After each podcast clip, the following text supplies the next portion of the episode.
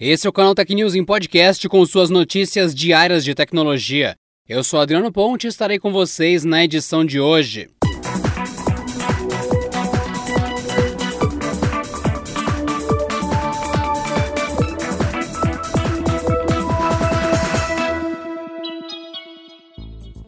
O sistema de pagamentos e transferências do Banco Central, o PIX, de forma gradual vem ganhando cada vez mais recursos. E, na 12ª reunião plenária do Fórum PIX, que aconteceu na última quinta-feira, foi anunciado que a solução parcelará pagamentos, uma funcionalidade prevista para chegar ainda esse ano. Com o nome de Pix Garantido, ela permitirá que as transações sejam pagas em prestações, a partir de uma operação de crédito, mas que terá juros. O anúncio do recurso foi feito por João Manuel Pinho de Melo, diretor do Sistema Financeiro e de Resolução do Banco Central. E, além do parcelamento, o Pix passará a aceitar também pagamentos por aproximação, funcionalidade também prevista para 2021.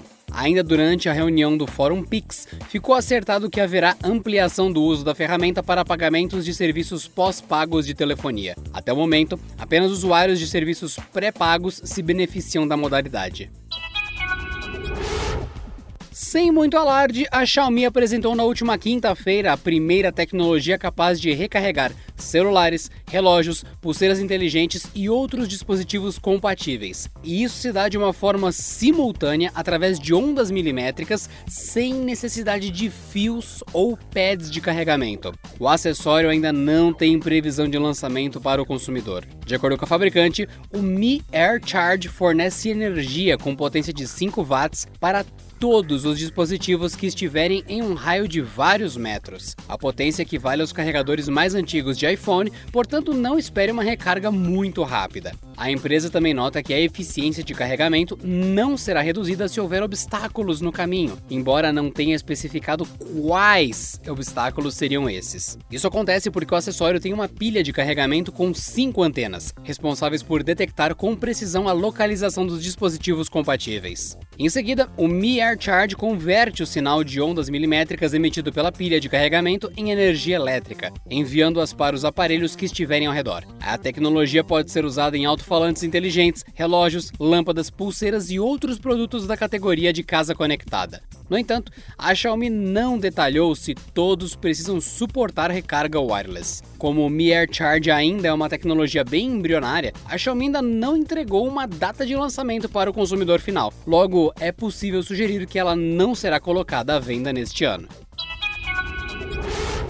O maior vazamento de dados da história do Brasil, com 223 milhões de CPFs, 40 milhões de CNPJs e 104 milhões de registros de veículos, começa a ter os seus desdobramentos. De acordo com a empresa de segurança Scihunt, o hacker que está em posse dessas informações começou a divulgá-las, expondo 39.645 brasileiros e 22.983 empresas nacionais gratuitamente na internet. Segundo a apuração do Estadão, o hacker está fazendo uma pequena divulgação como uma espécie de amostra grátis do que ele tem. Uma espécie de catálogo. As pessoas físicas foram divididas em 37 categorias e as empresas em outras 17. A Scihunt estima que esse criminoso deve ter em mãos algo na casa de 1 terabyte de dados, sendo 650 GB de pessoas físicas, 200 GB de pessoas jurídicas e outros 23 GB referentes a informações de veículos. A origem dos dados, mesmo com o próprio hacker hacker ter dito que foram obtidos da base do Serasa ainda precisa ser checada. De acordo com a Scihunt, há indícios claros de que foi mesmo no birô de crédito que o criminoso obteve essas informações, mas não há provas. A Senacom, Secretaria Nacional do Consumidor, e o Procon de São Paulo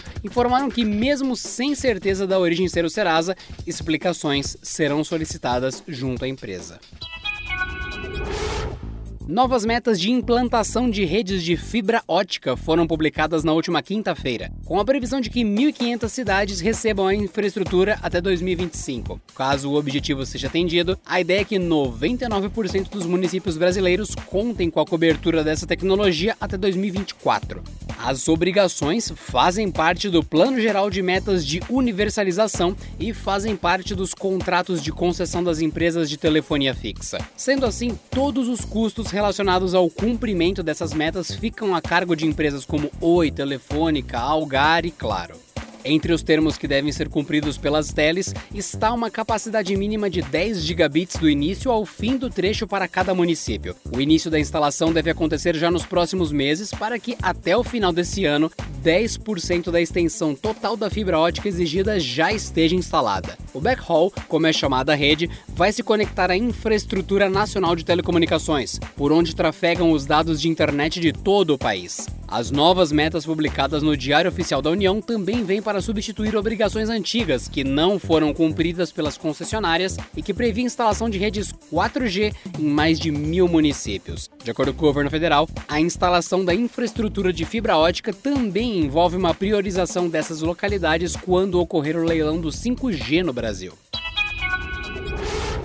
Nesta sexta-feira, um novo live action de Turma da Mônica finalmente ganhou seu primeiro teaser oficial. Nele, já podemos ter uma ideia de que o longa-metragem vai abordar principalmente questões como crescimento e amadurecimento. Segundo a sinopse, Mônica, Cebolinha, Magali e Cascão fogem da escola. E agora terão que encarar as consequências, e elas não serão poucas. Nessa nova jornada, a turma descobrirá o real valor e o sentido da palavra amizade. Nesse novo filme, temos a volta de Gabriel Moreira como Cascão, Laura Rauseu como Magali, Kevin Vecchiato como Cebolinha e Julia Benite como Mônica. E dessa vez somos surpreendidos por Malu Mader como uma das professoras das crianças e Isabelle Drummond como ninguém menos do que Tina, personagem que os fãs estavam muito ansiosos para ver nas adaptações. Dirigido mais uma vez por Daniel Rezende, Turma da Mônica Lições ainda não tem data definida para sua estreia. Tudo o que sabemos é que ele chega aos cinemas ainda esse ano.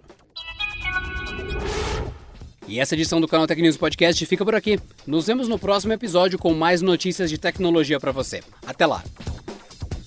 Este episódio contou com o roteiro de Rui Maciel e edição de Gustavo Roque.